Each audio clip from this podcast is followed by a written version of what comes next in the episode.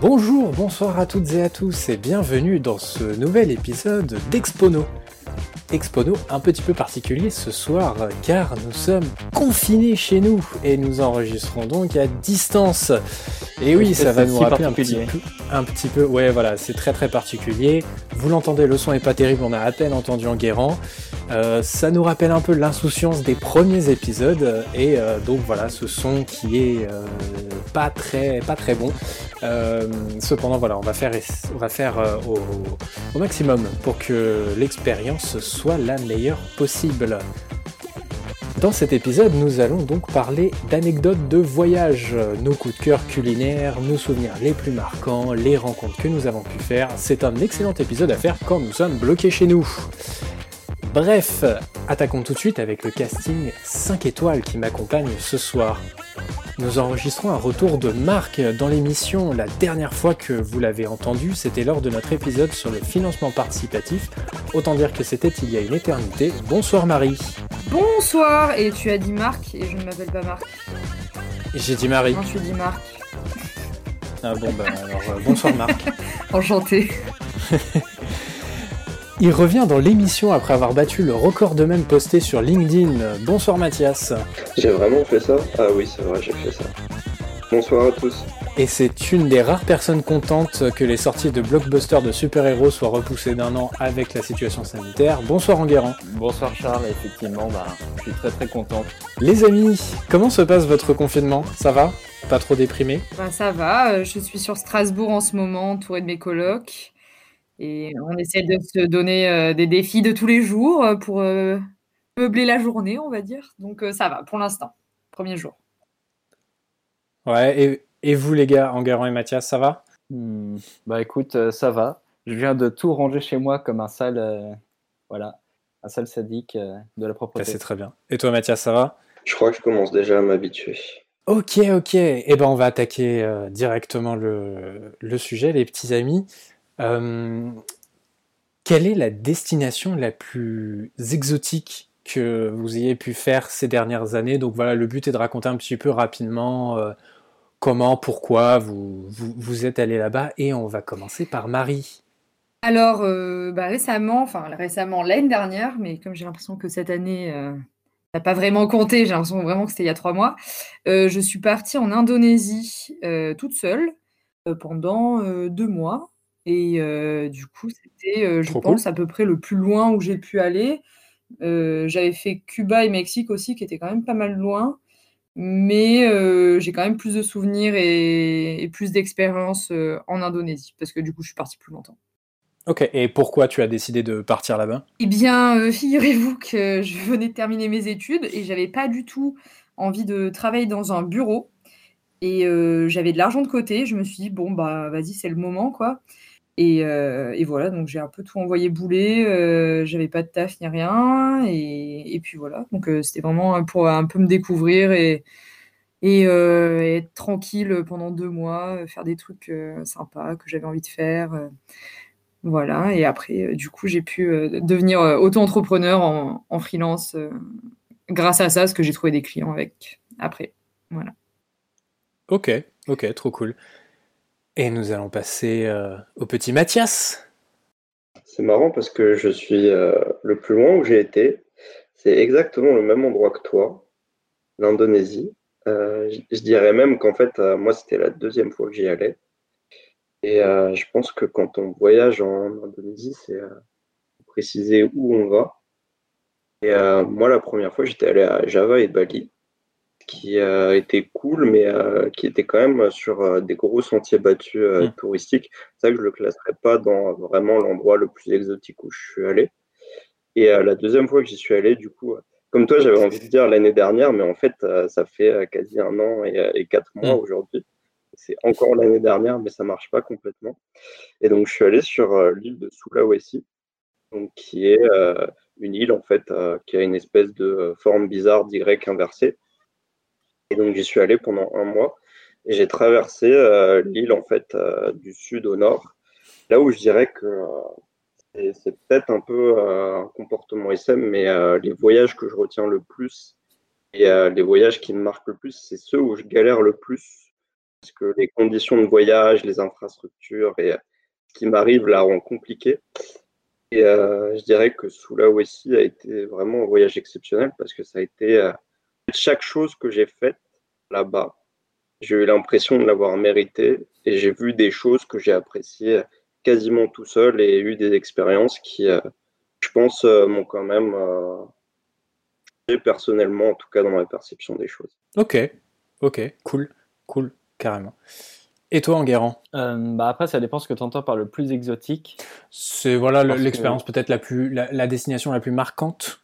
La plus marquante, bah, en fait, à part. Euh, ouais, d'accord. Du coup, ce serait l'année dernière, mhm. quand je suis parti en Moldavie. C'était très exotique. Ouais. Et j'ai eu le plaisir d'aller dans un pays qui est reconnu que par euh, six pays dans le monde. Donc, euh, c'était assez, assez étrange. Ouais. Et Moldavie. Pourquoi, pourquoi tu es parti là-bas? Ben, L'année précédente, j'avais fait un voyage en Méditerranée et j'avais rencontré une Moldave, en fait, une journaliste moldave, et je m'étais dit, ben, la Moldavie, je connais que le drapeau, je sais que c'est à peu près en Europe, mais euh, voilà, c'est, hmm. ça pourrait être intéressant d'y retourner après pour euh, effectivement euh, voir ce qui se passe là-bas, parce que c'est le pays dont j'avais entendu le moins parler auparavant. Et voilà, j'avais du temps en fin d'année avant de, de, partir faire un autre voyage qui, qui, était en Grèce. Donc je me suis dit autant prendre une semaine à Chisinau, la capitale, et bah, voir ce que la Moldavie a à offrir. Effectivement, c'est un pays avec de nombreuses merveilles, mais euh, c'est aussi euh, le pays le plus pauvre d'Europe. D'accord. Donc, euh, le décalage était assez, assez étrange. Oui, ouais, je comprends. C'était une, une, expérience exceptionnelle au niveau géographique, culturel et même historique, en fait. C'était assez, assez étrange, en fait. Oui, bah oui, parce que c'est vrai que c'est pas un, un, pays dont on entend parler tous les jours, quoi. c'est ça. Exactement. Ouais. C'est pas tout le monde qui dit je, je pars en, en, Moldavie, quoi. Même les Tu devrais même euh, prendre la chose la plus intéressante en disant que tu allais en Transnistrie. Parce que tu, déjà, tu te dis la Moldavie, personne connaît, mais est-ce que les gens connaissent encore moins la Transnistrie, tu vois? La Transnistrie, c'est le dernier euh, pays soviétique. Euh, donc, tu arrives là-bas, tu vois des militaires russes, tu as un garde-frontière euh, qui date des années, euh, bah, des années 70. Euh, Tout est écrit en cyrillique. Tu as un visa de 10 heures pour rester dans le pays. Sinon, la police, elle, bon, bah voilà, tu es dans un état non reconnu, donc il n'y a pas de lien avec l'Union européenne. Hmm. Donc, tu es dans la merde. Et tu as des symboles soviétiques partout. Tu as le marteau, la faucille. tu as un soviet suprême et une grosse statue de Lénine et euh, à 200 mètres, as un cinéma qui diffuse euh, La Reine des Neiges 2. Bon. Mais euh, ouais, c'est. Après, c'était pas ma première fois dans un pays non reconnu par, par l'Organisation mondiale, on va dire, par l'ONU. Tu as fait quoi d'autre comme pays qui serait pas reconnu? Bah, Quand je suis allé à Chypre, j'ai pu visiter Nicosie. Et en fait, Chypre, c'est séparé en deux. La partie nord, elle, elle est, ça s'appelle la République turque de Chypre. Et c'est reconnu que par la Turquie, parce qu'en fait, c'est les Turcs qui ont envahi euh, l'île dans les années 70. Et donc, euh, voilà, c'est l'autre pays non reconnu euh, par l'ONU que, que j'ai fait. Ok, ok, cool. Vraiment, la région la plus exotique du monde, entre guillemets, enfin, du moins la plus, la plus marquante que j'ai pu faire, c'était en 2015. Et je suis parti en Mongolie intérieure. Euh, qui est une région euh, chinoise qui a été euh, reprise par la Chine lorsque la Chine a décidé de faire sa remontada contre Gengis Khan et dire bon allez ça suffit, on, arrête de se faire bolosser et on reprend nos terres. Donc ils ont, ils ont reconquéré tout leur territoire et également ils ont pris ce bout, enfin ce lopin de terre de, donc qui appartenait à la, à la, à la Mongolie et c'était un voyage assez, euh, assez incroyable dans le sens où euh, tu... c'est un peu ce que, enfin, quand tu parlais de pauvreté et de décalage en guérant euh, avec la Moldavie, j'ai ressenti ça aussi là-bas avec bah, des gens qui se déplacent à cheval en fait dans la campagne.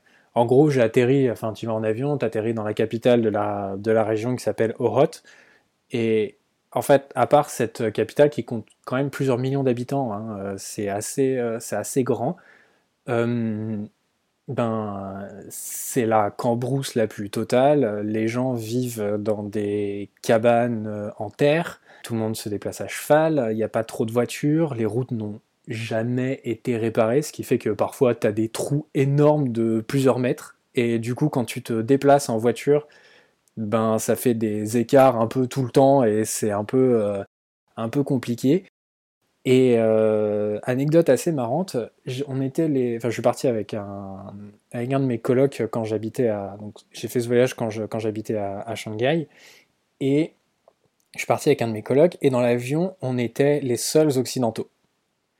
Et euh, les Chinois euh, ont pour habitude de prendre les occidentaux en photo. Et le rang devant nous était vide pendant un moment, et tous les gens qui nous remarquaient s'asseyaient sur le rang devant nous, sortaient leur téléphone et se prenaient en selfie pour nous avoir sur la photo avec eux, pour dire Eh, regarde, t'as vu, j'étais dans l'avion, il y a des Occidentaux, c'est trop stylé. Et, et c'était marrant parce que du coup, il y avait trois Chinois, donc c'était leur place devant et ils attendaient sagement que les gens euh, s'assoient pour faire leur, euh, leur shooting photo avec nous. Et c'était assez, euh, c'était assez étrange comme, comme sensation. Quoi. Ça fait un peu bête de foire.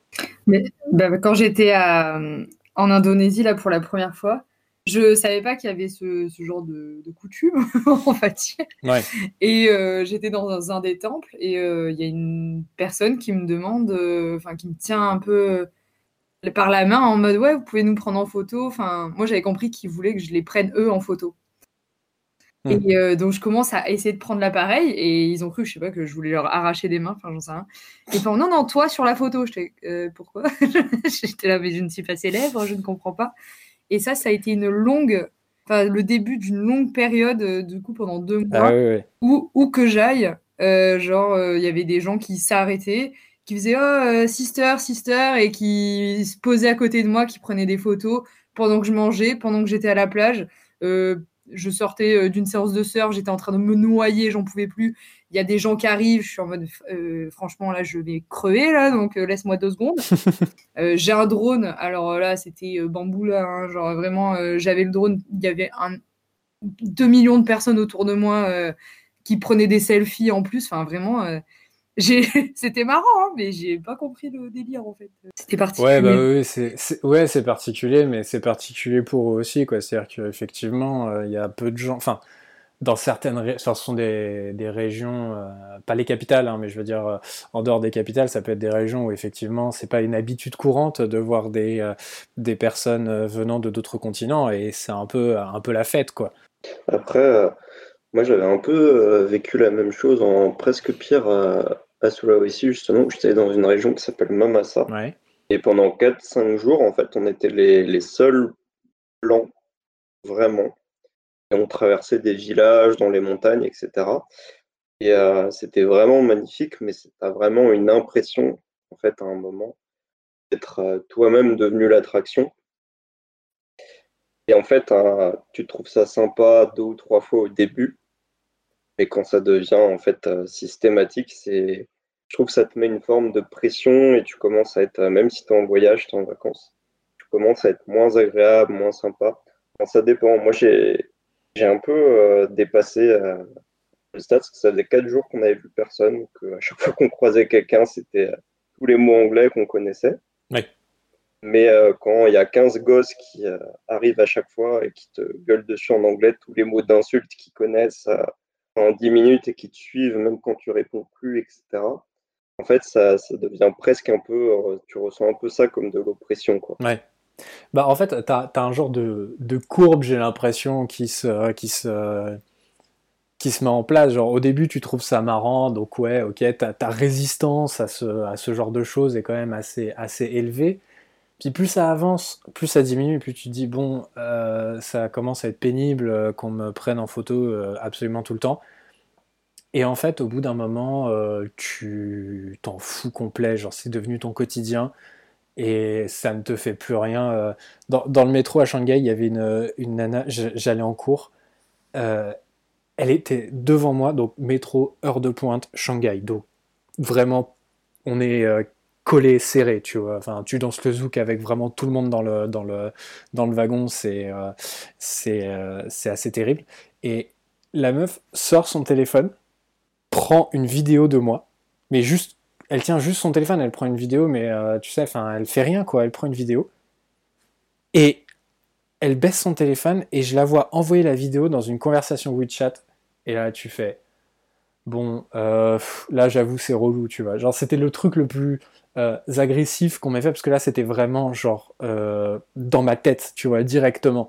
Alors que d'habitude, les gens, ils se prennent en selfie, tu vois. Bon, ça, ça me, ça me dérangeait moins, mais genre, le truc de te prendre en vidéo et après de le balancer sur une conversation de groupe euh, WeChat, tu fais, bon, vas-y, c'est quand même, c'est quand même extrêmement, extrêmement pénible.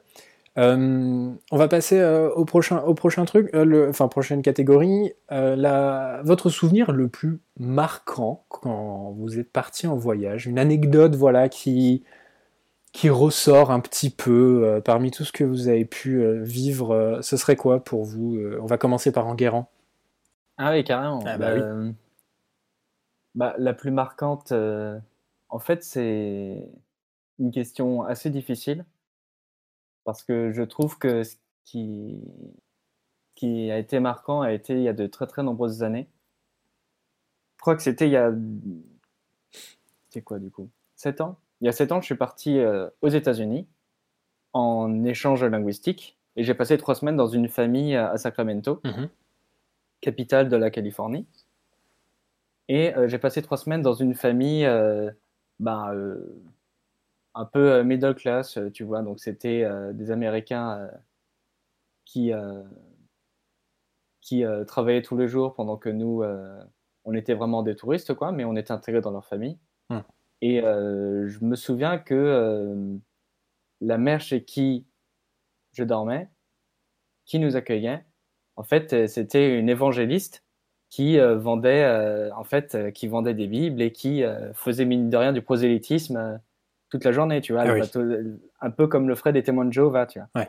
Et euh, l'expérience la plus marquante, c'est euh, au final, c'était la, la personne avec qui j'ai parlé, euh, j'ai l'impression, le, le plus de religion que j'ai jamais fait.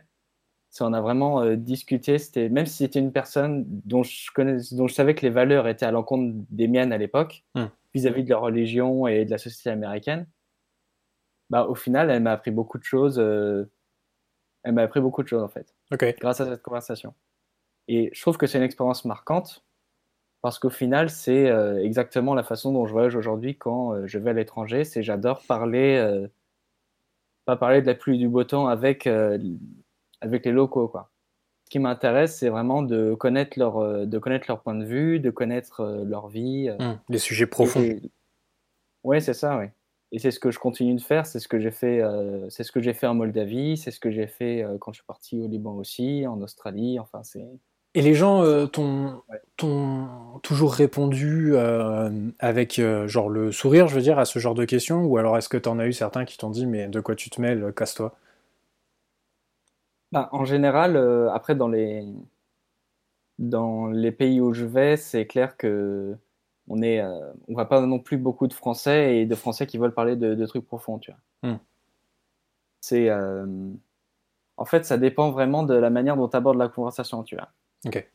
Si tu commences euh, quelque chose que, que j'ai jamais fait, tu vois, c'est de dire, quand je vais dans un pays étranger, j'appelle pas les gens par des clichés ou par des stéréotypes, tu vois. Genre, quand je suis allé en Moldavie, j'ai pas fait, j'ai j'ai pas tenté de parler russe ou de faire des blagues sur l'Union soviétique, tu vois. Oui. Je savais que ce serait de mauvais goût.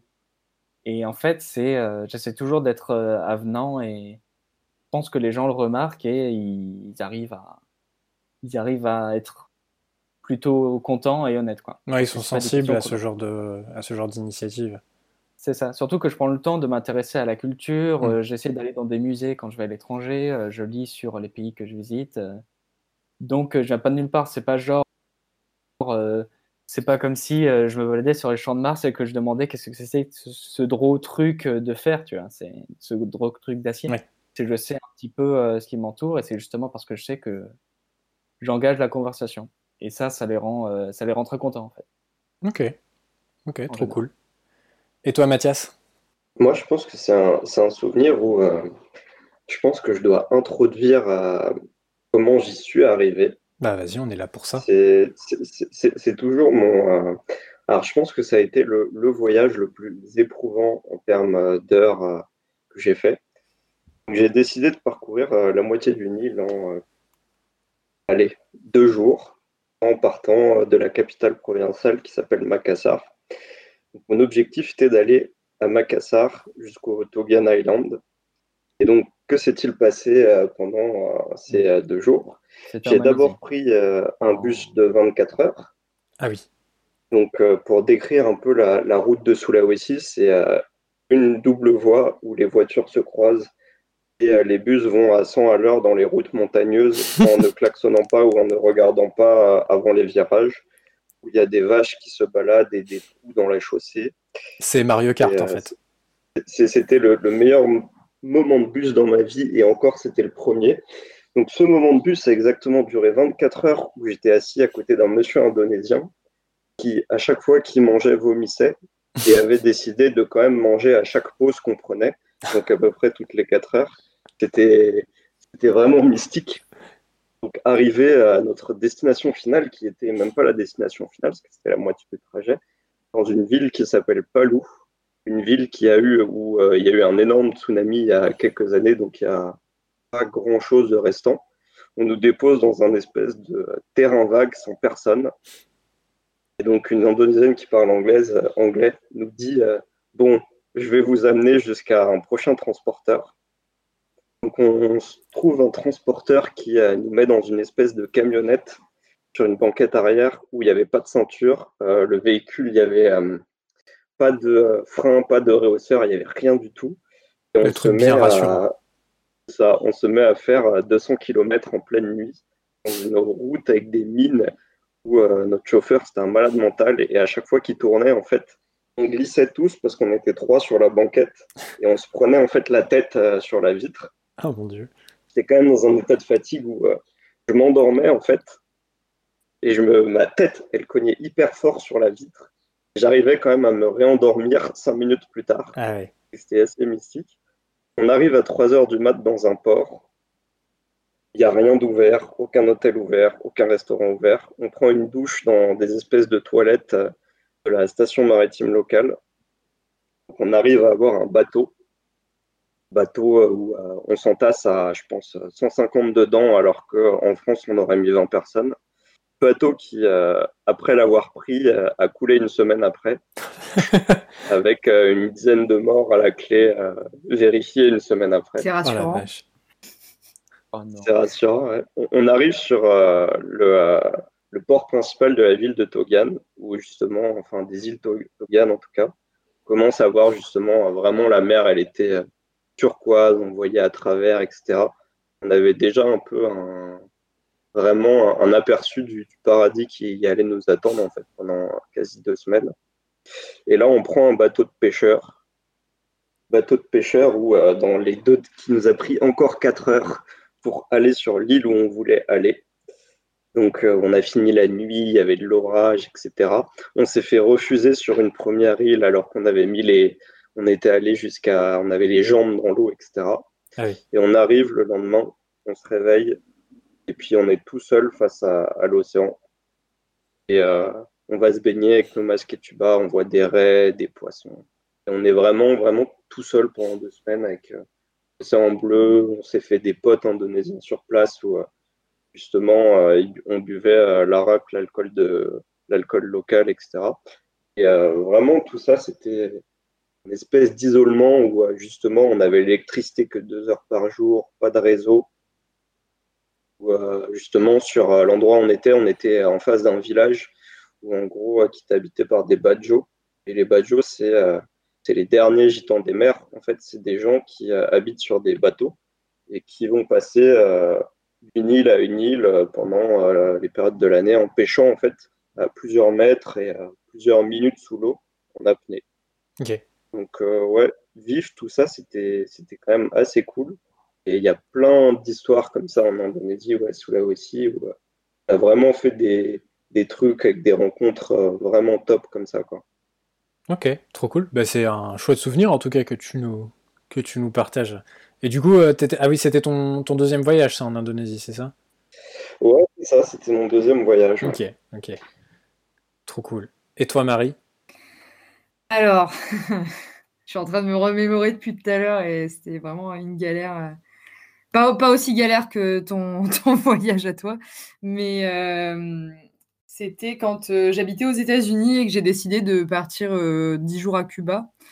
Euh, bah, du coup, c'était une bonne idée dans le, dans le, à, l'écrit, hein, mais mon université m'avait dit que, en gros, comme il y a l'embargo, j'étais pas sûre de rentrer. Enfin, je pouvais rentrer, mais je pouvais pas, peut-être pas rentrer aux États-Unis après.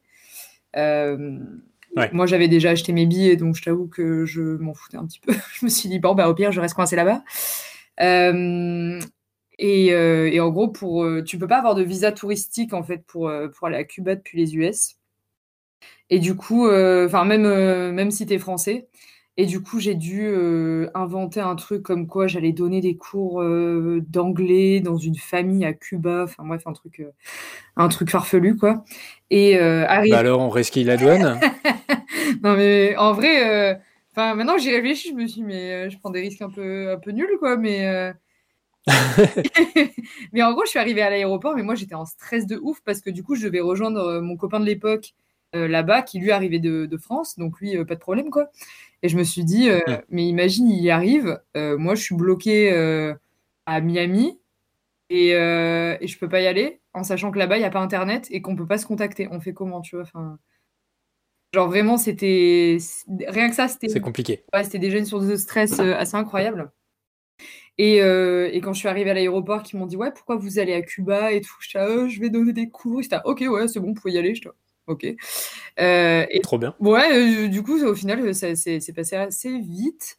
Et dans l'avion, bah, comme, quoi, comme toi, quand tu étais en Mongolie, j'étais la seule caucasienne quoi. Enfin genre il y avait que des enfin caucasienne j'en sais rien mais euh, il y avait que des cubains en fait. Il y avait moi et des cubains c'est tout.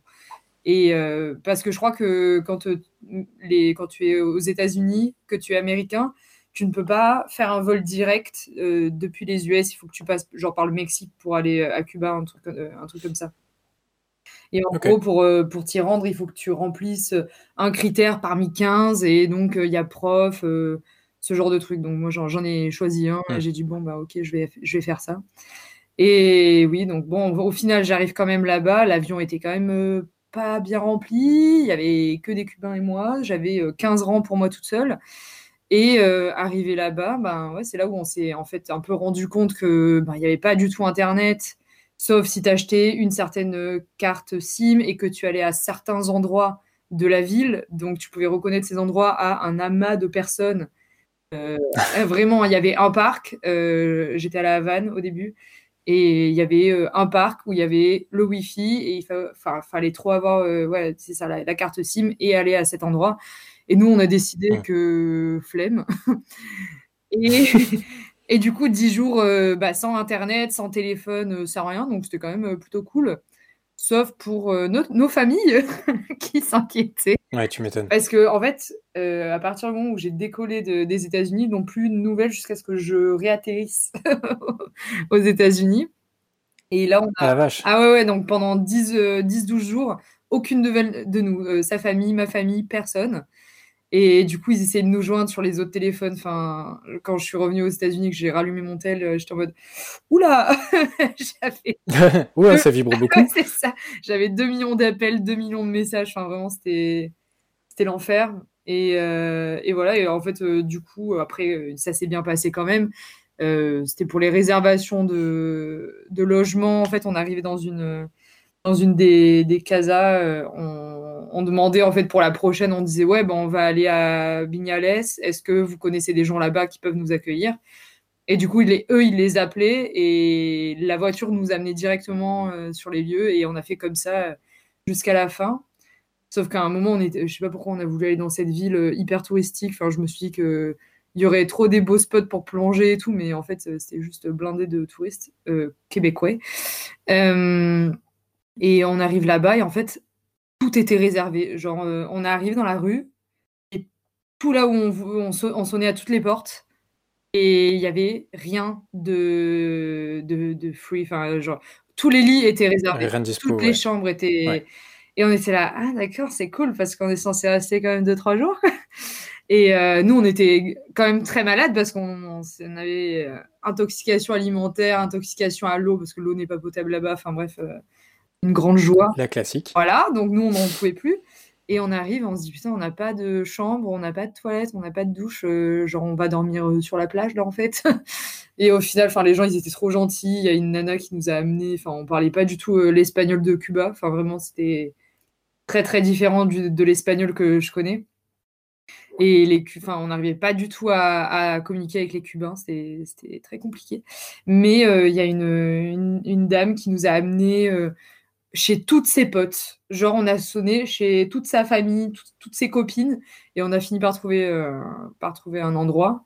Mais voilà, mais c'était que des, des trucs comme ça tout le voyage, euh, notre voiture, notre taxi qui tombe en panne en plein milieu de, de la pampa parce qu'il y avait le, enfin, des trucs qui sont tombés de la voiture, enfin bref, des trucs de, ouf. Et on était euh, avec une prof de salsa dans la voiture, et du coup, on a dansé la salsa au bord de la route pendant deux heures. que des C'était pour faire du stop? Ouais, ben non, du coup, on, bah alors, on a eu de la chance parce qu'on on- la voiture est tombée en panne euh, à 10 mètres d'un garage, le seul garage à la ronde d'ailleurs. Donc c'était vraiment que des trucs comme ça. On était euh, chanceux, enfin, on était dans des galères, mais à chaque fois, on était assez chanceux. Mais voilà, mais c'était quand même assez éprouvant euh, mentalement. C'était un peu notre premier voyage ensemble et surtout notre premier voyage un peu tout seul. Enfin, du coup, c'était. Hmm. On n'était pas trop. Enfin, ça allait, on allait avec le flow, mais ça va qu'on était chill, quoi. on n'était pas trop stressé, mais ça aurait pu, euh, ça aurait pu être très anxiogène, je pense, pour certaines personnes. Mais euh, Ouais, tu m'étonnes. voilà. Du coup, euh, ce voyage égale grosse galère, mais sympa. Mais grosse galère. Voilà, Ok. voilà. voilà. Mon souvenir le plus marquant, alors pareil, il faut un peu de, back- de, de background pour comprendre euh, le pourquoi du comment. Euh, je suis parti en novembre dernier, donc au Japon. Euh, je suis parti un peu moins de, trois semaines, tout seul. Et en allant là-bas, je, j'ai fait donc Nantes-Paris, Paris-Tokyo. Et quand j'étais à Paris, j'avais, je crois que c'était un anniversaire, l'anniversaire ouais, de Julien, que les auditeurs et auditrices d'Expono euh, connaissent euh, très bien. Euh, et oui, je crois que c'était son anniversaire. Et on finit en boîte. Et je partais le lendemain, je crois. Ouais, c'est ça. Jamais, je pense, de ma vie, sur 100 fois, 99 fois, je vais pas en boîte. Parce que je pars le lendemain, parce que j'ai trop peur de me péter un truc, parce que voilà, je, je prends pas, je prends pas de risque. Je sais pas pourquoi j'y vais. Et en boîte, je rate une marche dans un escalier. Le truc, mais vraiment, pareil. 99 fois sur 100, ça, me la- ça ne m'arrive pas. Là, voilà, boum, ça y est, je rate une marche, je m'explose la cheville. Bon, euh, très bien. Mais j'ai pas mal sur le coup, enfin, je, je sais pas pourquoi, mais vraiment, ma cheville fait 90 degrés, ça craque et tout, enfin, vraiment comme, comme une entorse, quoi. C'est vraiment le, le Bon. bon choix de la soirée, quoi. Ah ouais, putain, mais le pire choix de ma vie, je pense. Vraiment, là, c'est vraiment terrible. Puis je dis, putain, Charles, tu vas quand même réaliser le voyage de tes rêves et tu vas te niquer la cheville dans une boîte nulle à Paris. Vraiment, euh, le karma à 100%, quoi. Bon, je dis, tant pis, euh, je tente le coup et puis, enfin, je pars. Et si jamais j'ai quoi que ce soit, bah tant pis, je reviens sur un pied, quoi, et j'écourte mon voyage. Mais au moins, je veux partir. Bon je pars et tout, mais et le lendemain j'ai pas trop mal, enfin quand je prends l'avion ça va. Et pendant le trajet j'ai une inflammation du tendon d'Achille, mais un truc, mais j'ai jamais eu ça. Le tendon d'Achille qui me brûlait, la douleur remontait jusqu'au cerveau, Euh, c'était vraiment pas ouf. Et heureusement j'avais pris, euh, bon j'avais pris du doliprane, j'avais pris du baume du tigre et tout, donc euh, vraiment je surabusais du baume du tigre, ma peau me brûlait tellement j'en mettais mais c'était le seul truc qui adoucissait un peu la douleur. Et euh, j'arrive à Tokyo et le plan donc c'était de passer deux jours sur Tokyo, puis après je partais avec un pote à, Kyoto et à Osaka. Et à Tokyo, euh, bah comme je suis quelqu'un qui ne sait pas trop faire attention, euh, vous l'avez peut-être compris, genre je marche 30 km par jour, malgré la douleur. Et je serre les dents et je marche, je marche, je marche. Ce qui n'arrange pas nécessairement les choses. Et quand on part à, Kyoto, moi je savais pas du tout ce qu'on allait pouvoir bien faire là-bas. J'ai pas du tout préparé mon voyage. Enfin, j'y suis vraiment allé à l'Asbeul et euh, et il y, a, euh, y a mon pote qui me dit bah écoute, le truc qu'on peut faire, c'est on prend le bus de nuit. Bon, très bien. Donc on fait Tokyo-Kyoto en bus de nuit, ça prend toute la nuit. On arrive à genre 5 heures du matin à, à Kyoto et on enchaîne directement sur la montagne, euh, la montagne avec les shrines, donc euh, Fushimi Inari Taisha.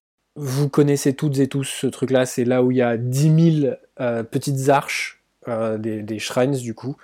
il y en a 10 000 et tout le monde a pris, enfin toutes les personnes qui sont allées à, Kyoto ont pris une photo là-bas et l'ont mise sur Facebook. Instagram. Ça se reconnaît très très vite ou sur Instagram, voilà, ça se reconnaît très très très très vite. Et il faut savoir déjà qu'il y a un monde fou à cet endroit-là. C'est vraiment blindax. On y est à 6h30 et déjà c'est noir de monde euh, tout en bas. Donc on se dit bon allez tant pis, on monte euh, le plus vite possible, puis après on profitera un peu sur la descente et tout. Et en fait tu as plusieurs étapes sur le trajet, les gens abandonnent en fait euh, petit à petit, genre ils voient 500 shrines, ils sont contents, ils redescendent. Donc en fait plus tu montes, plus tu es tranquille.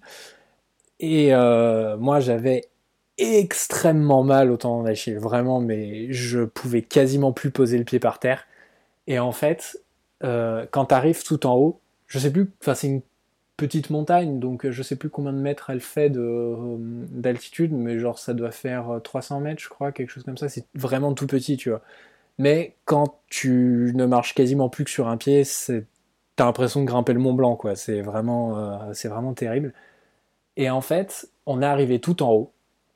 Et là, tu sais, t'as le, soulagement qui remonte, tu dis putain, je l'ai fait, je suis arrivé tout en haut. Et là, t'as une vue absolument incroyable sur Kyoto, qui est une ville euh, très, très, très, très belle. Euh, c'est un peu enclavé dans les montagnes et tout. Enfin, c'est, c'est vraiment hyper joli. Et là, t'as toute la pression qui redescend. Tu fais putain, j'ai fait un truc assez, euh, assez incroyable. Genre, quand t'as deux jambes qui fonctionnent et deux pieds qui fonctionnent parfaitement, il n'y a aucun souci. Mais genre là, j'avais l'impression d'avoir réalisé un peu un exploit et ça restera à, jamais euh, bah voilà, gravé dans ma, dans mémoire. C'est cette vue de Kyoto quand tu es tout en haut de, la, de cette petite montagne et tu te dis, bon, ça y est, je l'ai fait. T'as un peu l'impression d'être seul au monde parce que peu de gens vont euh, aussi haut sur le, sur le truc. Et euh, genre, t'as vraiment cette, un calme incroyable. Il est 7h, 7h30 du matin, le soleil est levé, il fait très beau, c'est dégagé, et t'as vraiment ce sentiment de putain, je suis. Enfin, je suis dans un endroit absolument extraordinaire et je suis en train de vivre un moment de privilégié, j'en ai conscience.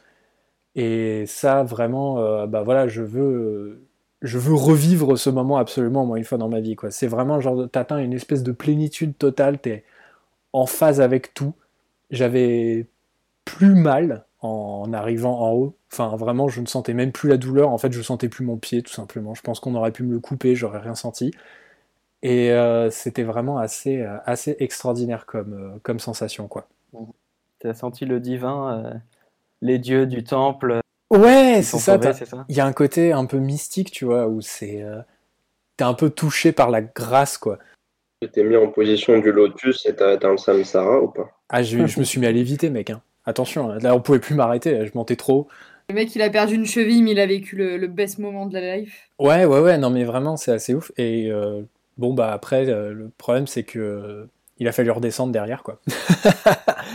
Ça a été encore plus dur que de monter, c'était absolument horrible. Euh, mais bon voilà. Bon au final j'ai fait mes j'ai fait mes trois semaines. Hein. Est-ce que tu as découvert qu'au Japon il n'y avait pas la sécu non plus? Euh, ouais, alors ils ont une sécu, mais c'est enfin c'est un peu comme euh, comme aux États-Unis, c'est un système euh, public payé, enfin mi-public, mi-payant, enfin mi-privé pardon.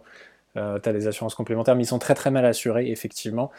Et comme je suis quelqu'un d'extrêmement prévoyant, je n'avais pas pris d'assurance santé en partant là-bas, alors que genre je pars à 10 000 km de chez moi. Bref, une chose que je ne referai plus jamais de ma vie quoi. Mais euh, bon, euh, c'était le, karma. Au final, ça s'est bien passé. Ça a été, je pense, un, des meilleurs voyages de ma vie. Et euh, c'était vraiment, vraiment trop cool. On va passer maintenant à quelque chose, je pense, qui va parler à tout le monde. C'est un petit peu le, cœur de, cette, émission, c'est vraiment le, coup de cœur culinaire. Voilà, qu'est-ce, que, qui a pu éclater vos papilles au maximum? Vraiment un max de plaisir culinaire. Mathias Là, on parle de quelque chose euh, qui me plaît. ouais, je dirais deux. Deux, vraiment deux marquants. Je dirais que le, le premier, c'est l'assado argentin. Là, c'est, c'était une découverte mystique pour moi je suis allé dans un restaurant avec euh, barbecue illimité. Tout ce que je voulais. J'ai eu le droit à des, steaks hyper bien cuits avec des petites sauces vertes à l'ail et tout, des saucisses par-ci, par-là, des morceaux de tripes que j'aurais jamais mangé euh, de moi-même, mais euh, au final que j'ai trouvé hyper bon malgré le fait que je ne sais toujours pas ce que c'est aujourd'hui. Et du chevreau à la broche, etc. Donc ça, c'était l'assado, c'était magnifique. Et après, même un, pays qui globalement est génial pour la cuisine, c'est la Malaisie. J'y suis allé deux fois. Et à chaque fois, j'ai toujours extrêmement bien mangé parce qu'en fait, le pays, il y a quatre ou cinq types de cuisine. Il y a la cuisine malaise, chinoise, indienne et euh, des mixtes entre chaque. Et euh, il y a vraiment des super découvertes en termes de cuisine chinoise avec des soupes de nouilles, wonton, etc. On a même goûté en fait un plat malais qui est un riz bleu. Donc c'est un riz bleu servi avec plein d'épices, du poulet frit, du poisson mariné dans plein d'épices, etc. Et c'est vraiment sublime quoi. À chaque repas en fait, euh, franchement en fait, je serais capable de retourner en Malaisie, de rester au même endroit et de choisir en fait mes trois repas tous les jours pour euh, manger des trucs exceptionnels. Je serais capable de faire ça pendant un mois. Mais vraiment si vous voulez vraiment bien manger, euh, si vous aimez la cuisine asiatique, indienne, chinoise, euh, thaïlandaise, allez en Malaisie et allez manger en Malaisie. Eh ben c'est noté. Enfin quand on pourra. Et toi Enguerrand? Hmm, Bah moi j'ai un souvenir quand on est allé en Serbie, quand on est, on est allé à la capitale de la Serbie, euh, Belgrade, et on est allé dans un resto qui payait pas de mine. En fait, c'est une rue qui s'appelle, je sais pas, je crois que c'est la la rue des, la rue des Gitans ou euh, la rue des gens du voyage. Mais c'est le, c'est, non mais ça va, c'est traditionnel, fais pas cette tête, Charles. La rue des Lopez du 53. c'est ça. Sauf qu'ils mangent pas leur mort, ils mangent aussi euh, beaucoup de barbecue. Donc on arrive dans un super restaurant qui, qui paye pas de mine. On est euh, six personnes qui faisons le voyage tous ensemble en Serbie. On s'installe, on regarde le menu et on se dit bon bah on n'a rien à faire ce soir, on va juste manger et puis après peut-être partir je sais pas, dans un bar après. Et au final, en fait, c'était c'était juste tellement bon et c'était si peu cher qu'on est resté toute la soirée dans le resto, en fait. Hmm. C'est les gens nous apportaient euh, des masses. Euh, tu avais quelqu'un qui avait commandé des rives, d'autres qui avaient commandé des steaks et c'était juste des assiettes immenses. On pensait que ça allait être des portions euh, normales, quoi, genre une assiette en cercle et tout ça. Sauf qu'en fait, ils ramenaient pas des assiettes de nourriture, ils ramenaient des plateaux, des bons plateaux dans avec dessus euh, toute la barbaque. Et donc, tu avais à manger pour 5 euh, par personne. Quoi. donc, on commence euh, avec une grosse entrée, et puis on commande à boire, donc on a des bières comme ça. Puis après, tu as le plat, chacun a genre, je crois que tu avais une vache qui était répartie sur toute la table, je pense, en termes de quantité de bouffe. Donc on commande à 20 avec, on en commande 2-3, notre bouteille, comme ça. Et puis est-ce qu'on prend un dessert ou est-ce qu'on reprendrait pas de la barbac? Du coup, on reprend une Voilà, on continue de boire, euh, tout ça. on est plutôt, euh, on est plutôt enjoué. Euh, on commence à, être un peu bizarre. On commence à empiler les verres. on commence à parler ultra fort comme des sales touristes. Bah, bravo. Et après, on s'étonne que les Français soient détestés à l'étranger. Non, mais on n'était pas que des Français. Hein. Il y avait un Italien, un Colombien, donc voilà. On dirait que c'est eux.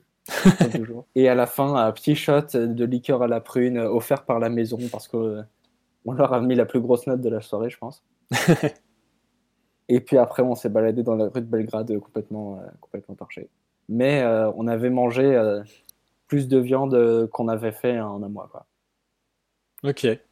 super, super resto qui paye pas de mine si vous passez à Belgrade, dans la rue des Gitans. Ok. Et toi, Marie? Alors, moi, je suis déjà une très, très grande fan de la nourriture mexicaine. Et du coup, euh, d'aller au Mexique euh, deux semaines, ça a été un peu mon rêve culinaire, on va dire, parce que j'ai un peu, j'ai, j'ai quand même, enfin, j'ai fait euh, J'ai visité un petit peu, mais j'ai beaucoup visité euh, culinairement parlant également, parce que c'était quand même limite euh, l'objectif du voyage. Euh, soyons, euh, soyons honnêtes. Et, et vraiment, alors mais moi je vraiment tous les jours, hein, s'il n'y a pas un plat, enfin qui soit consonance, résonance mexicaine, ma journée est fichue. Du coup, quand je suis arrivée là-bas, c'était vraiment euh, tacos, guacamole, ceviche, enfin, c'était euh, la débandade, euh, la débandade. Vraiment, c'était, je pense, mon meilleur souvenir de, de, du Mexique. C'était, c'était les, super restos dans lesquels on pouvait aller. Enfin, c'était hyper local. Tout était frais, le poisson pêché du matin. C'était euh, et, et voilà. Enfin, du coup, les, les plats que moi je faisais ou j'allais au resto euh, en France, j'ai enfin pu les manger au Mexique. Et c'était mille fois meilleur parce que je pense que Oui, Euh, bah oui, bien sûr. Évidemment, même si j'ai eu, j'ai été la plus malade de- du monde entre Cuba et le Mexique que j'ai enchaîné sur deux semaines, euh, pas du tout relié à la nourriture, hein, soyons, soyons honnêtes. Franchement, c'est à refaire, je le ferai. Même si j'ai été malade pendant quatre mois, mais vraiment à refaire, je le ferai. Donc, tout, ouais, le- tous les guacamoles et là, il y avait les petites chips triangulaires là que d'habitude elles sont dégueulasses ici. Là, on voyait les gens les faire eux, genre euh, dans au feu. Genre, euh, dans le restaurant, ils faisaient leur, leur, euh, leur tortilla, les, les tortillas, là, c'est ça? Ouais, je crois que ça s'appelle. Oui, c'est ça, des tortillas. Ouais, et du coup, euh, c'était trop, c'était trop top, quoi. C'était vraiment... Eh, Est-ce qu'on peut dire que c'était euh, c'était une tourista acceptée Oui, c'était toléré, ouais. Très toléré. Mais j'avoue, en vrai, c'est Cuba qui m'a vraiment euh, flingué. Et, euh, et quand je suis arrivée au Mexique, je pouvais pas boire d'alcool. Mais vraiment, hein, si je, enfin, je devenais malade euh, si je mangeais autre chose que du riz et des pâtes, tu vois. Enfin, c'était, c'était joie bonheur. Désolée pour les auditeurs, mais bon, c'est la vie, hein, c'est comme ça. Et il n'y a pas un voyage où je ne suis pas malade de toute manière. Et, euh, et du coup, quand je suis arrivée euh, au Mexique, je ne pouvais absolument pas boire d'alcool, ne serait-ce qu'une bière, euh, surtout pas les bières d'ailleurs. Et, euh, et j'ai découvert quand même le mezcal et de la tequila mexicaine. Et j'adore la tequila. Mais alors, le mezcal, je ne pouvais pas passer à côté. Donc, j'ai bu du mezcal. Mais en très petite quantité, juste pour, Mhm. pour avoir l'expérience. Mais je me suis rattrapée de... Pas plus d'une bouteille par soirée. Exactement. Mais je me suis rattrapée depuis, hein, vous inquiétez pas, tout va mieux. Oh, bah ça, on te fait confiance. Hein. Ça, y a, y a pas de souci. Moi, je me suis surtout rendu compte euh, pendant les voyages qu'au final, euh, quand je faisais attention, je tombais malade. Mm. Et quand j'en avais rien à foutre, tout se passait très bien. Ouais. Donc euh, maintenant, en fait, euh, je- s'il y a du monde dans le restaurant, dans n'importe quel pays, s'il y a des mouches et tout, je m'en fous, je m'en fous, je considère que c'est bon, j'y vais. et euh, la seule fois où j'ai fait attention en Indonésie, la première fois où j'y suis allé, j'ai bouffé dans des trucs ultra clean et tout. J'étais malade pendant quasi deux semaines et demie. Ça un peu gâché mon truc. Et à souhait aussi, j'ai mangé dans des trucs dégueulasses. Où, euh, ça, ça se voyait qu'il y avait une problématique d'hygiène quand même. Mais euh, tout s'est très bien passé dans mon estomac et mon corps. Aucun problème. Ouais, c'est- parfois c'est vraiment la faute à pas de chance, mais, euh, mais c'est vrai, selon, mais même en France, hein, tu, même, même chez nous, moi je me suis tapé la pire intoxication alimentaire de ma vie en- à, à La Rochelle, donc vraiment, euh, j'ai arrêté la viande pendant genre tellement de temps après, euh, c'était pas possible, hein, vraiment. euh. Donc c'est pour ça, après ça, je me suis dit, c'est bon, je peux avoir toutes les intoxications alimentaires que je peux, euh, ça ira toujours mieux que La Rochelle, pour tous les cas. Non, mais à La Rochelle, t'as as dû dire un truc contre le roi de Ah, mais France. mec. hein. Incroyable. Deux semaines malade, impossible. euh. Donc voilà, vous mangez n'importe comment euh, dans les autres pays, c'est pas, c'est pas pire que chez nous, vous inquiétez pas. Là, il y a une astuce, c'est même, ça- même si ça a l'air dégueulasse, enfin, de point de vue extérieur, genre s'il y a du monde, allez-y, il n'y a pas de problème. S'il y a des locaux dedans, vous pouvez y aller, c'est safe. Ouais, c'est vrai, c'est comme ça. Mais moi, je suis jamais tombé malade, moi. Jamais tombé Toi, malade tu pendant es- un voyage. hein. Toi, tu es un, Bah, t'as eu de la chance. tu as un estomac en béton, que veux-tu que je te dise? De ouf. Moi, si je ne tombe pas malade en voyage, j'ai raté mon voyage, je vous le dis tout de suite. hein.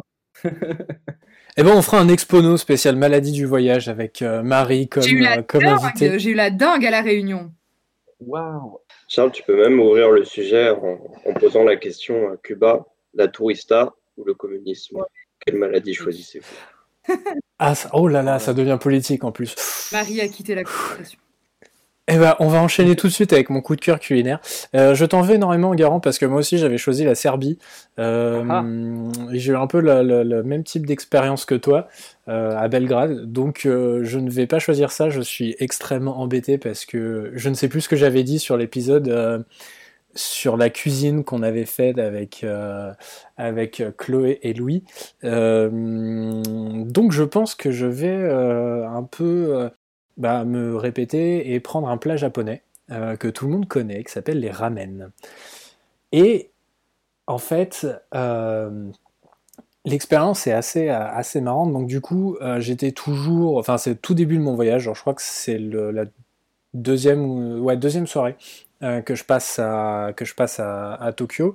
Et en gros, euh, je marche 35 km et les, en fait, voilà, les transports coûtent extrêmement cher au Japon. Mais vraiment, genre, tu peux claquer 20 balles de métro en une journée.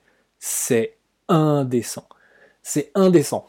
Et euh, il y avait une distance euh, que je trouvais faisable à pied. Je me disais, bon, allez, vas-y, c'est bon, tu vas à ton rythme, tranquille. Bon. Le problème euh, du Japon, c'est que les rues n'ont pas de nom, ou euh, sont très mal indiquées à chaque fois. Donc c'est très compliqué de s'y retrouver, t'as pas du wifi partout, donc euh, bah t'y vas un peu à la zob, et euh, en, en espérant euh, t'y retrouver. Et en gros, j'ai voulu, rallier le- les quartiers Roppongi et Shibuya, donc qui sont pas tout de suite quand même à côté, à pied. Donc c'était pas la meilleure idée du monde.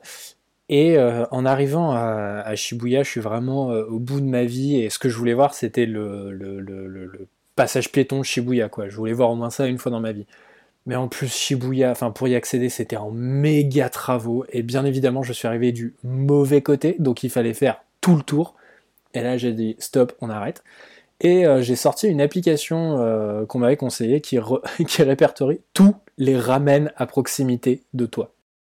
Et euh, bah, comme tout est écrit en caractère, euh, bah, j'ai fait un choix sur les photos. Et euh, je me dirige donc vers le restaurant que j'ai choisi. Enfin, restaurant, c'est un bien grand mot. Et en fait, les Japonais, ils ont un truc assez, assez marrant pour commander de la, de la nourriture. C'est en gros, tu rentres pas, enfin, dans certains restaurants en tout cas, tu rentres pas dans le restaurant, tu t'assois, il y a quelqu'un qui t'apporte une carte et machin. Non. Dans certains restos, là où il faut aller un peu vite, t'as un genre de machine à l'extérieur, comme un distributeur de boissons, tu vois. Et il y a tous les plats qui sont marqués. Alors, si t'as de la chance, il y a les photos des plats. Si t'en as pas, tu te fies au prix pour euh, savoir un peu euh, ce que tu vas avoir. Euh, et là, je choisis donc, enfin, j'essaye de faire fonctionner le machin, c'est pas hyper clair. Il y avait deux mamies japonaises qui attendaient derrière moi, qui m'ont aidé à choisir mon plat. Enfin bon, c'était assez, c'était assez marrant. Je rentre dans le restaurant, en plus on me pose plein de questions sur le type de nouilles que je veux, la cuisson que je veux, les épices que je veux, machin. J'ai- re- re- Regardez-moi, franchement, enfin, je, je- je- tout ce que je sais dire en japonais, c'est deux bières s'il vous plaît. Donc, franchement, fais-toi plaisir. C'est suffisant. Ouais, voilà, c'est largement suffisant. Là, vraiment, c'est, je, je lui ai dit vraiment, euh, me pose pas trop de questions et, et régale-moi, quoi. Vraiment, fais au mieux. Tu vois, genre vraiment, fais classique, fais au mieux. Et euh, elle m'apporte, euh, le, plat et j'en ai beaucoup mangé des ramen en France. Euh, vraiment, j'ai surabusé du ramen à toutes les sauces. Mais là, c'était un truc mais incroyable. C'était un, un ramen ultra épicé. Donc, j'adore. Vraiment. Et ils avaient mis un peu de citron dedans, euh, enfin de la citronnade, je sais pas trop, enfin ça sentait hyper fort le citron. Et c'était hyper bon. La viande était giga tendre. Ça fondait, les nouilles pareil, elles fondaient, enfin c'est incroyable. Et de manière générale, les ramen au Japon euh, sont vraiment ouf. Et, pour, et là, j'ai dû payer genre, euh, je sais pas, 7-8 euros peut-être mon bol de ramen. Mais euh, à Osaka, j'ai mangé un bol de ramen pour 3 balles à côté d'une vieille gare toute pourrie. Et pareil, genre, c'est trop bon, tu vois. Enfin, c'est les meilleurs, euh, les meilleurs trucs possibles. C'est archi classique, mais ça fait tellement plaisir, tellement plaisir. C'était vraiment genre un. C'est pas un, un coup de cœur, mais c'est genre euh, une confirmation que, comme ce que tu disais, Marie, euh, ce qu'on fait en France, c'est bien, tu vois, c'est bon en vrai. mais genre c'est pas non plus euh, incroyable comparé à là-bas quoi. Bah, le pire resto de là-bas sera meilleur. Enfin, genre ça De sera ouf. quand même bon, tu vois, genre, de, De leur de spécialité. Et c'est pareil pour les, c'est pareil pour les sushis. Genre, euh, je suis allé dans un, dans un resto de sushi à, à Kyoto. Et c'est vraiment un truc, mais bas de gamme. Vraiment, on n'avait pas le temps et il fallait manger euh, vite. Et euh, voilà, on voulait manger des sushis. Donc, c'était vraiment le truc parfait. Et c'était quand même bien meilleur que n'importe quel resto euh, japonais en, en France. Enfin, à part les très, très, très, très, très, très, très haut de gamme, quoi. Oui, ceux qu'on a pu tester, Mais- nous, quoi. Avec notre, Ouais, voilà, notre c'est ça. petit budget. euh. Ouais, voilà, et vraiment, enfin, pour, euh, pour euh, 12 euros, tu t'exploses le bide avec des, euh, avec des excellents sushis, quoi. Donc c'est vraiment, euh, c'est vraiment euh, extrêmement cool. Euh, on va, on va enchaîner, euh, mes chers amis, avec euh, la culture la plus marquante que vous ayez, que vous ayez rencontrée. Euh, Qu'est-ce qui vous a, voilà, par exemple, euh, euh, je, vais, je vais commencer comme ça, ça vous donnera un peu une, une idée de comment, comment, quoi, enfin, de quoi répondre. Moi, ce qui m'a énormément marqué, c'est la culture chinoise, mais la vraie culture chinoise. C'est-à-dire qu'en gros, les, les Chinois paraissent un peu distants, sont méfiants peut-être parfois, éventuellement. Mais en fait, quand tu montres que tu parles mandarin, tout de suite, ils s'ouvrent énormément et sont hyper gentils. C'est incroyable. Et c'est des gens, mais d'une gentillesse phénoménale. Et tu fais des super rencontres comme ça, et ils ont des. Enfin, vraiment, c'est hyper cool, alors que c'est une, euh, culture euh, très compliquée, la culture chinoise. Euh, Il y a beaucoup de, beaucoup de traditions, et un peu comme beaucoup de cultures asiatiques, ils se retrouvent au carrefour entre tradition et modernité, si je puis dire.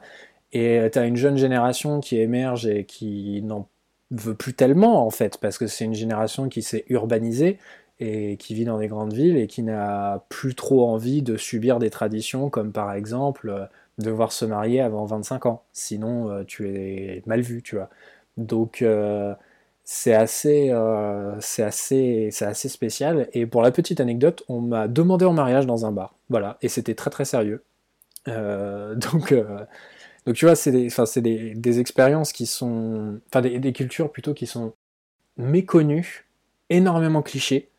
Et en fait, quand on prend le temps de s'y intéresser, d'y aller, et ce que tu disais en guérant, de parler avec les gens, bah, en fait, tu découvres énormément de choses et c'est hyper touchant parfois.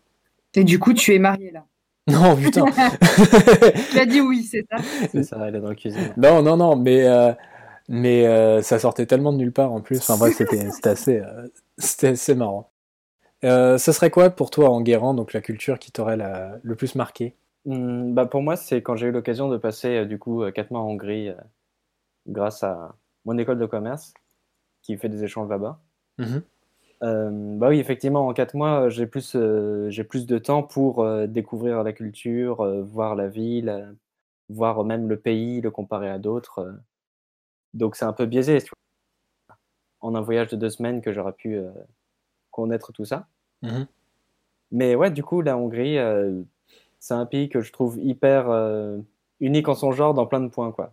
Déjà, quand, déjà la langue, elle est vraiment euh, extrêmement bizarre. T'as l'impression que tu reconnais des mots, mais en fait, c'est juste du charabia, quoi. C'est vraiment une langue de, une langue de martien euh, en Europe, déjà. C'est pas la langue la plus difficile du monde à apprendre? Genre une des plus Ouais, dures en tout cas? C'est une des plus dures, ouais. C'est une des plus dures parce qu'elle n'est pas indo-européenne, en fait. Elle a son. Hmm. Elle est une famille de langues euh, assez spécifique. Enfin, c'est. Déjà de, de- déjà de base, c'est étrange, tu vois. Et de l'autre côté, ils ont. euh, un, ils ont euh, même s'ils ont un sentiment national euh, hyper fort, c'est à plein de. Bon, euh, oui, le président est un peu fascisant, euh, tout le monde est assez euh, conservateur là-bas. T'as même des fascistes euh, français, des nationalistes qui vont en Hongrie, qui emménagent là-bas. Hmm. Genre, une fois, on a croisé des skinheads euh, français, euh, genre par groupe de 10 euh, à Budapest, quoi. C'est un peu bizarre. Mais de l'autre côté, les gens, euh, les gens adorent parler, adorent euh, s'introduire euh, voilà, auprès, de, auprès de personnes qu'ils connaissent pas forcément. Ils sont quand même euh, hyper, hyper accueillants, quoi Ok. parce qu'en fait, ils sont ultra pragmatiques Et au niveau même, c'est la culture du pays est ultra pragmatique et ultra. euh, on suit les règles euh, et on, mais on n'essaye pas d'emmerder l'autre, tu vois. Hmm. Ce que les gens peuvent voir comme de la froideur, en fait, ils sont hyper respectueux euh, de la personne avec qui ils parlent. Ils vont pas. euh, quand tu fais une discussion, ils commencent pas à te, à te juger. Euh, Quand tu es dans la rue, ils traversent pas tant que le feu est pas vert, euh, par exemple. Ils sont hyper, euh, hyper réglo, quoi. Donc, euh, c'est une partie que j'avais pas souvent vue. Et puis, surtout en comparaison avec la France. Bah, ils sont pas latins, quoi. Ouais, voilà, ouais, en fait. ok. Et voilà, ça, ça m'a rappelé des côtés de l'Allemagne aussi, que j'avais bien aimé. Mais de l'autre côté, c'est la culture hongroise, en fait, elle est, quand tu prends le temps de t'y intéresser, elle est hyper riche, que ce soit la, la culture musicale euh, avec euh, la musique classique, et puis tu as aussi euh, une culture religieuse, et tu as des bâtiments qui sont aussi imprégnés de cette culture Ouais. austro-hongroise, en fait. Et c'est pour ça que ça a résonné avec moi, en fait. C'est genre hyper, hyper réglo, vachement germanique, mais de l'autre côté, de l'autre côté, quoi. Ok. C'est pour ça. Ça a Hmm. résonné. Ok. Et toi, Mathias? Moi, je pense que je suis totalement sur autre chose, tu vois. C'est que limite, euh, moi, ce qui m'a le plus impressionné, c'est euh, Sulawesi, c'est la culture des Toraja, et qui commence à être un peu connue aujourd'hui. En fait, les Toraja, ils ont une culture qui, euh, qui est restée la même en fait pendant des décennies, parce qu'ils ont habité dans une montagne euh, au milieu euh, d'une île où ils avaient très peu de contact en fait avec euh, les autres peuples qui vivaient sur la côte, etc. À partir du moment où ils ont vu des euh, missionnaires hollandais qu'ils ont commencé à intégrer en fait euh, d'autres éléments dans leur société comme le christianisme. En fait, aujourd'hui, ils ont gardé euh, une culture visuelle et des traditions hyper fortes. Où, par exemple, en fait, dans chaque ville et chaque village, il va y en- encore y avoir, en fait, par exemple, j'ai vu des exemples géniaux. En fait, ils construisent des maisons en bambou avec euh, des toits immenses qui sont, euh, qui sont censés euh, représenter des bateaux avec des symboles de bœuf. justement, parce qu'il y a une vraie, cu- il y a une, toute une culture autour du buffle. C'est un peuple qui, en gros, cultive le riz. Et quand le riz a été récolté, en fait, on y installe des bœufs pour brouter la terre et on les utilise aussi dans l'agriculture, etc. Et donc, en fait, dans toutes les villes, même toutes les, tous les villages, il y a ces grandes maisons traditionnelles qui sont plus, plus utilisées du tout. Et même plein de greniers à riz qui sont plus du tout utilisés et euh, qui sont quand même présents, en fait, dans tous les instants. Et justement, ce, ce peuple, il a encore des coutumes assez spéciales en, de point de vue occidental, où en fait, quand quelqu'un meurt, sa famille euh, va économiser des fois pendant des années son, son rang social pour faire euh, ce qu'on appelle une immense boucherie spirituelle, où en gros, ils vont acheter des buffles et des cochons, et vont euh, faire des combats de buffles, les sacrifier, euh, sacrifier des cochons, etc., et euh, se teaser la gueule en famille Ok. euh, si cet événement n'arrive pas, en fait, la, la famille, euh, tous les descendants euh, de la personne qui est morte bah, sont maudits, en fait. Donc ça arrive dans la culture que, en fait, pendant 15 ans, on garde le cadavre dans le, le fond de sa cave jusqu'à ce qu'on ait rassemblé l'argent pour payer les 50 buffles pour le sacrifice. Ah Et ouais. euh, justement, en, en discutant avec des gens là-bas, parce que c'est ça qui était hyper intéressant, c'est que euh, si tu si avais un buffle albinos, en fait, euh, genre qui coûtait 50 000 euh, fois plus cher, tu avais un, un accès pour ta famille qui était justement hyper valorisé et tout. Et justement, en discutant avec les gens, j'aurais pu me, me dire dans mon avis occidental, ah, mais en fait, c'est hyper bourrin, c'est de la violence contre les animaux. Mais en fait, c'est des pratiques qui sont sociétales dans le sens où euh, il y a presque une forme de rééquilibrage, en fait. Hmm. Parce que, en gros, une famille euh, qui est riche va dépenser son argent pour acheter des buffles aux autres. Donc, tu redistribues d'une certaine façon les richesses. Et tu as plein de règles comme ça de non-dit. Et justement, j'ai pu. euh, ouais, c'est pas très vegan. Et euh, justement, j'ai pu euh, découvrir qu'en fait, la globalisation, j'adore parler de la globalisation, a aussi un effet sur les buffles à Sulawesi, parce qu'en fait, ils sont obligés d'importer des buffles tellement la demande est élevée d'autres parties du pays. Ouais. Et donc, ça, ça donne une inflation du, du prix du buffle en Indonésie. Et euh, justement, ouais, tous ces éléments mis ensemble, etc., j'ai vraiment trouvé ça génial, en fait. Et ce qui était super intéressant aussi, c'est qu'ils ont gardé ces, ces pratiques et ces foi dans leur société, alors que la dans, justement dans leur peuple aujourd'hui, il y a des catholiques, des protestants et des musulmans. Mais euh, cette partie funéraire, justement, est toujours là. Et en fait, leur culture se ressent vraiment. Et euh, aussi, ce qui m'a impressionné en général en Indonésie, mais que je retrouvais aussi chez eux, c'est qu'on retrouve une certaine forme d'humour et de légèreté en fait chez les gens. Justement, euh, on a plein qui sont très très détendus. Même la notion du travail, où il y a plein d'Indonésiens, en fait, ils vont travailler. Et euh, ils vont travailler deux ou trois heures. Et quand ils auront gagné assez d'argent pour la journée, ils vont se dire Oh, bah, c'est bon, j'ai assez d'argent pour m'acheter à manger, je vais arrêter de travailler. Et euh, justement, nous, dans ma vie, justement, où j'ai l'impression de jamais arrêter, où on vit tous pour bosser, consommer, etc. Bah, j'ai trouvé ça génial en fait de rencontrer des gens comme ça qui euh, sont capables de euh, bosser deux heures par jour en se détendant pour euh, économiser toute leur vie pour s'acheter des buffles. Et franchement, c'était super intéressant. Quoi. C'est hyper original, c'est trop cool. après, l'enterrement en lui-même est pas joli, joli à Non, non, je me doute, mais. on dirait un, un apéro en famille qui, tourne à la catastrophe où tout le monde est bourré et à la fin on, est trip des buffles. Euh, c'est assez intéressant comme expérience. En plus de ça, il y a des cochons aussi qui sont euh, des cochons en gros qui sont euh, enfermés dans du bambou et ils les égorgent. Donc pendant que tu as des combats de buffles et des trucidages de buffles, tu as des cochons qui gueulent pendant des heures. et c'est assez spécial. Ah oui, et autre élément avant que je finisse quand même de dégoûter tout le monde, qui est aussi impressionnant en fait, c'est que c'est une culture où euh, tout le monde a des coques de combat chez eux.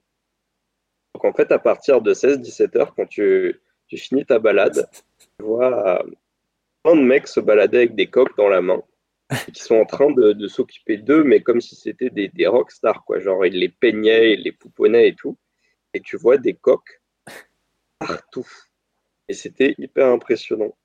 Tu as aussi d'autres pratiques, en fait, dans, tous les villages. Tous les villages gardent des, euh, espèces de, sarcophage vraiment précis, par exemple, ils creusent euh, des tombes dans les montagnes, euh, dans des rocs et tout. C'est vraiment une culture hyper particulière. Et ouais, franchement, je suis resté dix jours là-bas et j'ai essayé de discuter avec plein de gens, etc. Et je me suis vraiment euh, rentré dedans et ça m'a vraiment marqué. quoi. Ah, c'est dingue, c'est trop bien. C'est trop cool. Alors, les véganes te diront peut-être pas. Ouais, non, non, bien sûr. mais je veux dire, comme, comme témoignage, comme témoignage, c'est euh, archi Je trouve c'est hyper original. Hyper original. Est-ce que Marie va réussir à faire mieux? Pas du tout. Euh, j'allais justement dire que c'était très original et super. Enfin, c'est trop cool d'apprendre ce genre de, choses, bien que les pauvres, euh, les pauvres bêtes. Mais bon, ouais, c'est culturel et, en effet, c'est vraiment des des, des traditions épatantes, enfin que je m'attendais pas du tout à, à connaître. Et euh, par contre, ouais, du coup, euh, moi, je vais pas du tout faire euh, dans, dans l'absurde, enfin l'absurde, dans la nouveauté, on va dire, mais j'ai habité un an aux États-Unis. Et en fait, c'est, c'est la culture américaine qui m'a. Alors, j'ai vu d'autres cultures très très stylées, Mexique, Cuba, Indonésie et compagnie, enfin, comme je l'ai dit avant. Mmh.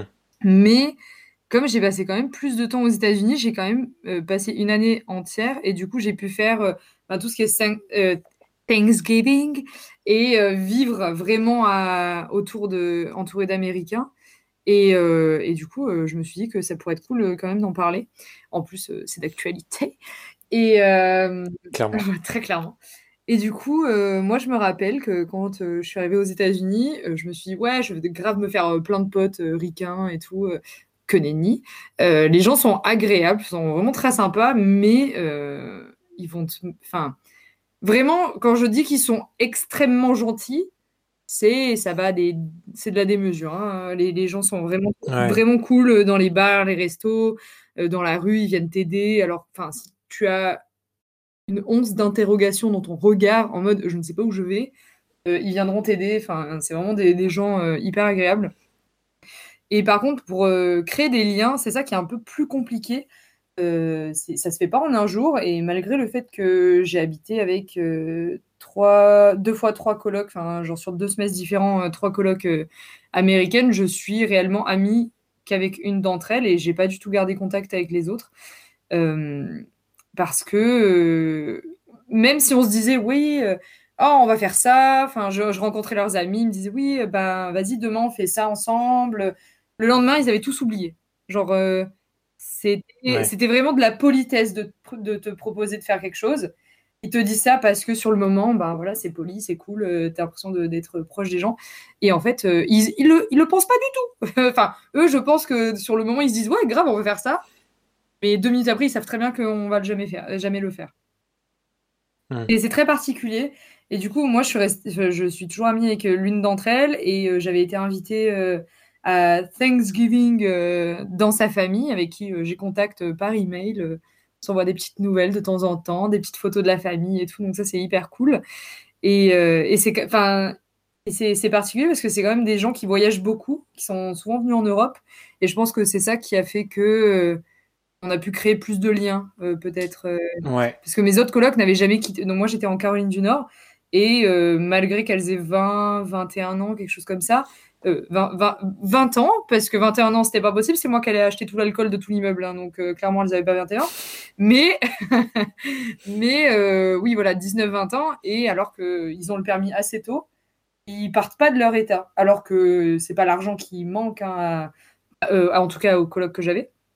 Et ils sont très. Ouais, ils sont. Enfin, par exemple, une de mes colocs était restée seulement en Caroline du Nord les 20 premières années de sa vie, alors que en hmm. deux heures de route, euh, enfin en quelques heures de route, on était à Washington, tu vois. Enfin, c'était c'était particulier. Enfin, pour moi qui aime beaucoup bouger, voyager et, et qui vient de France euh, dans, dans, leur pays et qui a fait euh, six ou sept États en un an, ils étaient choqués les gens. Ils étaient en mode mais comment tu fais? Je, je, sais pas. en fait, il y a des bus pour aller en quatre heures. Tu es dans un autre État, c'est fou. Donc c'était ça qui m'avait un peu je trouvais ça vraiment très différent de comment, en tout cas, moi, je fonctionne. Et euh, je passe euh, la climatisation à moins 50 aussi, euh, tout le temps, l'hiver, l'été, tout le temps. c'est qui a été une, une, source de, de problèmes à mon école et avec mes colocs. Et les gens avec des guns aussi dans la rue, ça c'était choquant. Genre, je suis dans... Oui, je peux comprendre. en fait, mais moi, je me suis dit, ok, tu as le droit de porter une arme, mais euh, caché, enfin, tu sais, euh, pas comme ça à la ceinture en mode cowboy, tu vois. et, non, mais vraiment. Et en fait, je sors d'un resto et, et j'étais avec un de mes amis qui ressemblait apparemment à James Franco. Et euh, du coup, il y a un Américain qui l'arrête dans la rue et dit Oh, mec, tu ressembles grave à James Franco. Et, et moi, je n'étais pas du tout concentrée sur ce qu'il disait parce qu'il avait un gros flingue à ceinture. Et mon pote n'avait pas du tout capté, tu vois. Il me voyait en mode, mais pourquoi ta tête, elle est décomposée? Secours Mais euh, non, non, c'était vraiment. Euh, et, et, normal, le mec nous a parlé. Euh, moi, je vois ça, enfin, je vois ça en France, mais mec, je suis pas en courant, enfin. Un mec comme ça qui vient me parler en mode tu ressembles à Bidule, non mais c'est ciao en fait, ça me fait trop peur. Ah, mais s'il dit que tu ressembles à, s'il dit que tu ressembles à James Franco avec un flingue, ouais, tu dis ouais, je suis James Franco, hein, c'est bon. Ah non mais, non, mais c'est ça. Mais et après, enfin, le, le, gars était grave sympa, tu vois. Il nous a parlé pendant euh, quelques minutes, euh, savoir que bah, qui on était, d'où on venait. Mais moi, j'étais euh, les mmh. yeux rivés sur le flingue, tu vois, en mode c'est bizarre. Genre vraiment. Alors que moi, je fais du tir, tu vois, donc j'ai, ça va. Je, c'est pas comme si j'avais pas, enfin, j'avais vu une âme de ma vie, mais c'était juste comme ça là, dans la rue, la, la, gâchette prête à, le mec prêt à dégainer. Enfin, j'étais là, what the fuck? Donc voilà, mais. Euh, le, vieux cowboy naze, quoi. Ouais, mais c'était un jeune en plus. Enfin, il devait avoir quoi, 25-30 euh, piges, tu vois. Enfin.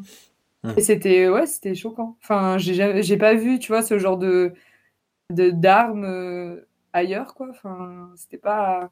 Hum. Même des armes tout court, enfin, à part, je sais pas, des, des, machettes, tu vois. Enfin, mais c'était plus pour couper les, les coconuts. Mais pas trop pour se défendre contre des gens, quoi. Donc voilà. Mais euh, non, non, c'est ça, c'est les États-Unis, c'est une culture qui nous parle, mais une fois que tu es dedans, ben, en fait, c'est plus euh, éloigné de, de ce que tu pourrais penser. Ouais. Voilà. Même si on les voit tout le temps dans les films, en fait. J'avais rencontré pas mal d'Américains comme mm. ça. Et en fait, euh, l'histoire des flingues, t'avais un mec qui m'avait conceptualisé ça et qui m'a expliqué. en fait, il y a les gentils et les méchants.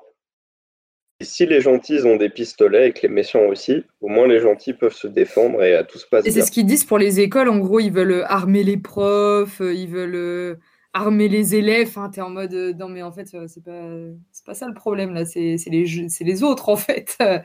C'est après, c'est c'est une autre discussion, euh, la, la culture de, de l'arme et, et des régulations et tout. Mais c'était vraiment une autre manière de, de penser et de juste de vivre en fait. Parce que moi, je me vais, même si j'ai des, des guns, et c'est vrai que peut-être je me sentirais en sécurité, mais en fait, j'ai, je sais pas, je me dis, mais t'imagines, genre, c'est à la portée de n'importe qui, euh, genre, je, je l'ai dans mon sac, j'en fais quoi en fait enfin, Genre, ça sert à rien, le mec, euh, il me l'arrache des mains, enfin, y a pas de problème, c'est moi qui me fais buter après, tu vois, enfin. Donc, c'est, vraiment. euh, c'est particulier, voilà. Donc, c'est, ouais, c'est des choses. Il y a du positif, il y a du neutre, et il y a des choses que je comprends pas, mais globalement, c'était quand même assez sympa. Malgré que. Ok. malgré ça. Mais voilà. Les amis, on va conclure cette émission, on va la terminer sur ça, donc sur euh, Marie qui croise des gens qui sont armés jusqu'aux dents. Merci infiniment pour votre euh, participation, Mathias, Marie et Enguerrand, malgré les conditions euh, un petit peu compliquées euh, que nous connaissons actuellement. Chères auditrices et auditeurs, vous connaissez la musique, suivez-nous sur les réseaux sociaux, Facebook, Twitter et Instagram. Mettez-nous 5 étoiles sur Apple Podcast avec un petit commentaire. On les lit tous, ça nous fait extrêmement plaisir. Également, n'oubliez pas d'aller écouter notre autre émission qui s'appelle Après la pluie, le beau temps, que je présente. Un grand merci donc euh, de nous avoir écoutés. On a encore un épisode enregistré en physique qui est à monter, donc ne vous étonnez pas, euh, après la sortie de cet épisode-là, ce sera un épisode euh, qu'on aura enregistré au préalable en physique. Voilà. Donc on se retrouve dans deux semaines pour ce prochain épisode et on se dit à bientôt. Prenez soin de vous, au revoir.